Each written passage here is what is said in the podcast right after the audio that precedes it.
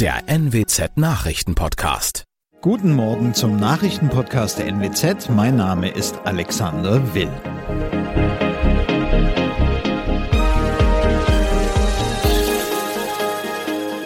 Das sind unsere regionalen Nachrichten am Morgen.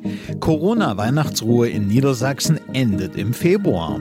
Ex-EWE-Chef in Oldenburg vor Gericht. Schweinehalter im Nordwesten rufen um Hilfe und brutaler Messerüberfall in Oldenburg.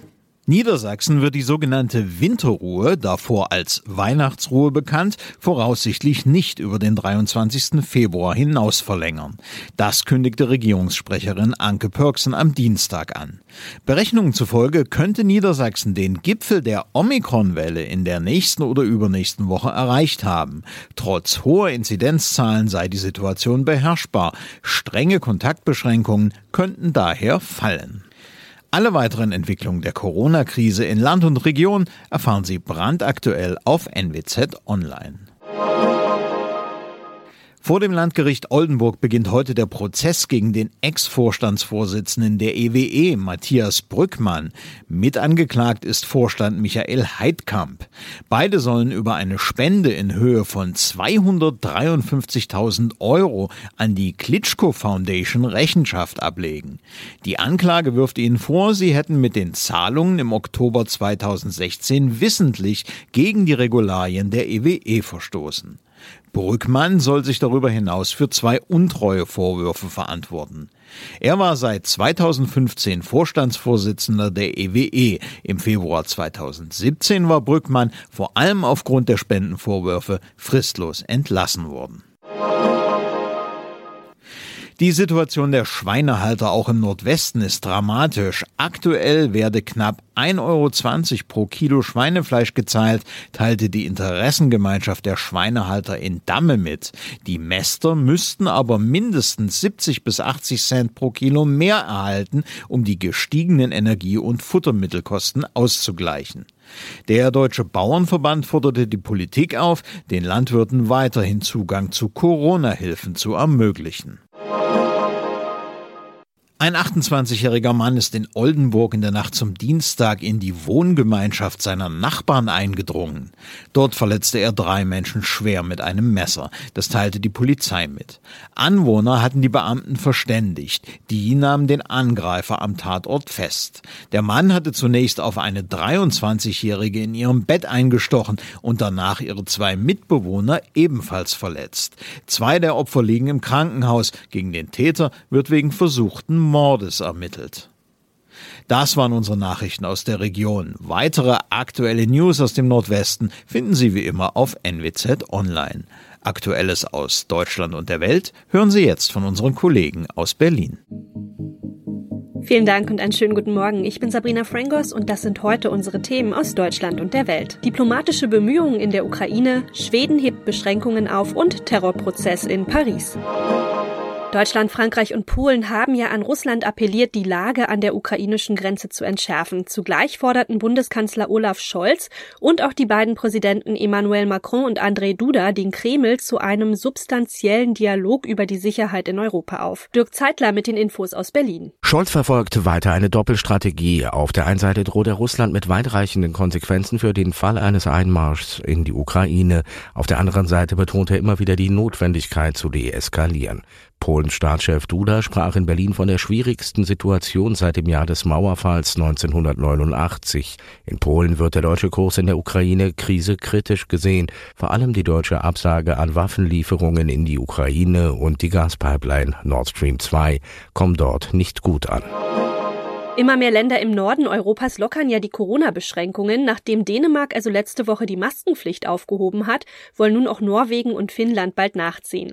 Ab heute können die Schweden wieder uneingeschränkt feiern gehen. Sigrid Harms ist in Skandinavien und weiß mehr. Kein Mundschutz und kein Abstand halten. Die Schweden sind wieder da, wo sie am Anfang der Pandemie waren. Alle Maßnahmen, um sich vor einer Ansteckung zu schützen, sind freiwillig. Familienfeste zu Hause und im Restaurant, Konzerte, Theatervorstellungen und Fußballwettkämpfe. All das ist ab heute wieder möglich, weil der größte Teil der Schweden geimpft ist und die Omikron-Variante nicht so krank macht. Trotzdem warnen einige Ärzte auf den Intensivstationen, eine steigende Anzahl von Covid-Patienten nicht hantieren zu können. Die Betten seien jetzt schon voll.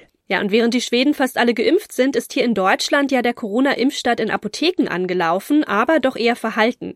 Von den 18.500 Apotheken hatten nämlich nur 500 Impfstoff bestellt. Selbst in einer Stadt wie Stuttgart zum Beispiel bietet bisher noch gar keine Apotheke die Impfung an. Jan-Henner Reitze mit den Infos. Freie Termine in Impfzentren und Hausarztpraxen. Der Impfstart in Apotheken fällt in einen Moment der Pandemie, in dem der Run auf Impfungen alles andere als groß ist. Das könnte sich aber wieder ändern, wenn zum Beispiel übernächste Woche begonnen wird, auch mit dem ersten proteinbasierten Corona-Impfstoff Novavax zu impfen oder ein auf Omikron angepasster Impfstoff kommt. Außerdem sind die Apotheken eine zusätzliche Anlaufstelle, der von dem ein oder anderen noch ungeimpften vielleicht eher Vertrauen geschenkt wird. Im Pariser Prozess um die Anschlagsserie vom November 2015 soll heute ja erstmals der Hauptangeklagte und einzige Überlebende des Terrorkommandos befragt werden. Extremisten hatten insgesamt 130 Menschen getötet und 350 weitere verletzt. Sie richteten ein Massaker in einem Konzertsaal an, beschossen Bars und Restaurants in der französischen Hauptstadt. Dorothea Finkbeiner berichtet aus Paris. Dieses Attentat hat ja viele tief erschüttert, also Menschen, die einfach nur einen schönen Abend haben wollten, in Cafés, in Restaurants saßen oder sich einfach ein Konzert angehört haben, wurden hingerichtet. Wie sind die schlimmen Ereignisse damals abgelaufen? Also diese grauenvolle Nacht hat ja damit begonnen, dass beim Fußball-Länderspiel Frankreich-Deutschland die Sprengsätze der Selbstmordattentäter vorm Stadion lautstark hochgegangen sind. Was mir so stark in Erinnerung ist, weil mein Sohn da eigentlich hin wollte, was dann aber zum Glück nicht geklappt hat. Und danach kamen von überall in Paris Berichte über Schüsse, Explosionen, immer mehr Tote auf den Terrassen der Bistros, auf der Straße und natürlich in der Konzerthalle Bataclan, wo die, die Terroristen ein regelrechtes Massaker angerichtet haben. Bisher haben bei dem Prozess ja wochenlang vor allem die Überlebenden oder die Angehörigen der Opfer ausgesagt und eben erzählt, was sie erlebt haben. Das muss unglaublich traumatisch und auch schwierig für die Menschen gewesen sein.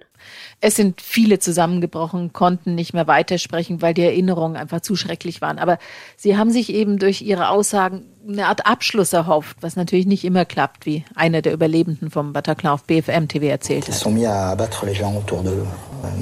Die haben die Leute um mich herum damals systematisch niedergeschossen, auch Freunde von mir. Und jetzt werden im Prozess einige Angeklagte verurteilt. Aber für mich wird diese Geschichte nie enden. Zumal natürlich auch fast alle der eigentlichen Attentäter längst tot sind. Ja, fast alle Attentäter sind bereits tot. Vor Gericht stehen jetzt vor allem Helfer und Hintermänner und der einzige Überlebende der eigentlichen Gruppe. Was weiß man über ihn? Also Salah Abdeslam war damals mit den anderen Attentätern aus Belgien nach Paris gekommen, hat seinen Sprengstoffgürtel aber in der Terrornacht nicht gezündet, wohl weil er defekt war. Er hat sich beim Prozessauftakt als Kämpfer des IS bezeichnet, also der Terrormiliz Islamischer Staat, aber sonst all die Jahre im Gefängnis meist geschwiegen und die Polizei geht eigentlich davon aus, dass er ohnehin nicht viel über die Planung, Hintergründe weiß, sondern in der Gruppe einfach einer war, der ja, sich in die Luft sprengen sollte. In unserem Tipp des Tages geht's heute um unliebsame Post, denn wer kennt das nicht, wenn man gerade mal ein paar Tage weg war, da quillt der eigene Briefkasten auch schon über. Da hilft auch der Aufkleber bitte keine Werbung oft gar nichts. Was kann man also tun gegen die unerwünschte Werbepost? Ronny Thorau mit ein paar Infos. Bringt der Aufkleber bitte keine Werbung überhaupt was? Naja, also immerhin raten Verbraucherschützer noch zu diesen Aufklebern und auch Umweltbehörden, weil Werbepost oder die Flut davon auch ein wirklich ökologisches Problem ist. Empfohlen werden aber umfassende Aufkleber, also zum Beispiel keine Werbung, Handzettel, Wurfsendungen, kostenlosen Zeitungen und Wochenblätter einwerfen. Solche Aufkleber oder Vordrucke kriegt man bei den Verbraucherzentralen. Und auch noch eine einmalige Maßnahme, die etwas helfen kann, sich in die sogenannte Robinson-Liste eintragen, weil seriöse Werbeunternehmen, die gleichen ihre Verteiler damit ab, streichen einen also dann in ihren Adresslisten. Okay, aber wenn das alles nicht hilft und die Werbepost doch ankommt und das dann auch noch massenweise, was kann man tun? Ja, zum einen kann man, gerade wenn man durchaus eine Geschäftsbeziehung zu dem Absender hat, der Werbung widersprechen. Vielleicht hat man ja sogar am Anfang mehr oder weniger bewusst mal der Werbung zugestimmt, kann dem ja aber jederzeit wieder widersprechen. Und man kann von gerade auch Werbeabsendern, die man nicht so kennt, Auskunft verlangen, woher sie denn eigentlich meine persönlichen Daten haben. Dafür gibt's Musterbriefe bei den Verbraucherzentralen und die Firmen müssen diese Datenauskunft angeben, machen das wohl in der Regel auch. Und dann kann man der Nutzung der Daten wiederum widersprechen und auch die Löschung der Daten verlangen. Und wenn das nicht hilft, also weil die Daten sonst worum geistern oder einem das halt einfach zu aufwendig wird, immer die Herkunft zu klären und allem zu widersprechen? Ja, es gibt noch einen einfachen Tipp, den man zumindest versuchen kann. Man kann auf Werbepost draufschreiben, unfrei zurück an den Absender, unverlangte Sendungen. Dann noch am besten die eigene Postadresse unkenntlich machen, damit die Post das nicht nochmal zustellt. Ja, und dann das Ganze wieder in den Briefkasten werfen. Das führt dann dazu, dass die Werbetreibenden die Werbepost zurückbekommen und selber diese Rücksendung bezahlen müssen. Ja, und oftmals stellen die Firmen die Zusendung dann wohl tatsächlich ein. Und das noch. Superstar Adele ist die Gewinnerin der Brit Awards 2022. Die Sängerin nahm bei der Preisverleihung in London nämlich gleich drei Preise mit nach Hause. Neben der Single des Jahres Easy on Me noch die beiden wichtigsten, Künstlerin des Jahres und Album des Jahres.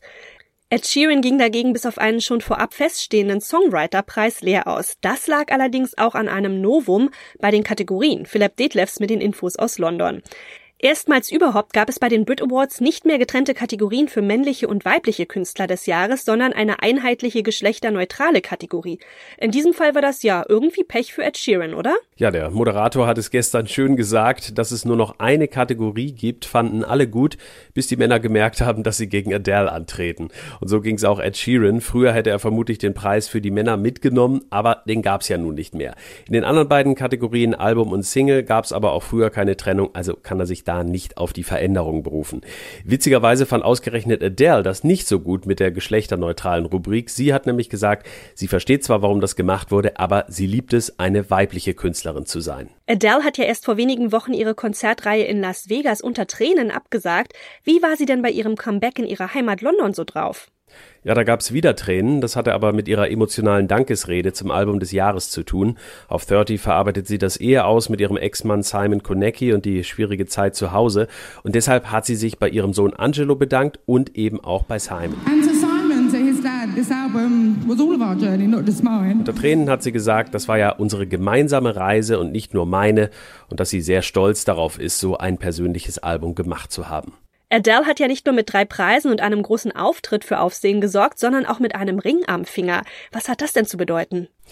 Tja, gute Frage. Darüber wird in britischen Medien seit der Preisverleihung gestern heiß diskutiert. Ist sie womöglich verlobt? Es gab ja die wildesten Gerüchte zuletzt, zum Beispiel auch, dass sie die Las Vegas-Auftritte abgesagt hat, weil die Beziehung mit ihrem Freund Rich Paul angeblich auf der Kippe stand. Ich weiß nicht, was da dran ist. Nun, also dieser Ring, vielleicht verrät sie ja am Freitag, was los ist. Da ist sie nämlich in der Kult-Talkshow von Graham Norton hier in London zu Gast. Und welche Auszeichnungen waren sonst noch wichtig? Newcomerin des Jahres ist die Londoner Rapperin Little Sims geworden, die ihre Mutter mit auf die Bühne gebracht hat. Sam Fender hat die Auszeichnung in der neu gegründeten Rubrik Rock Alternative bekommen, Dua Lipa für Pop und R&B, wo übrigens auch Adele nominiert war. International Artist of the Year wurde Billie Eilish, International Group of the Year wurden Silk Sonic, das ist das Duo Bruno Mars und Park Anderson und das hieß leider, dass es keinen Preis für ABBA gab, die zum ersten Mal seit 45 Jahren wieder nominiert waren für einen Brit Award. Das war's von mir. Ich bin Sabrina Frangos und ich wünsche Ihnen noch einen schönen Tag. Bis morgen.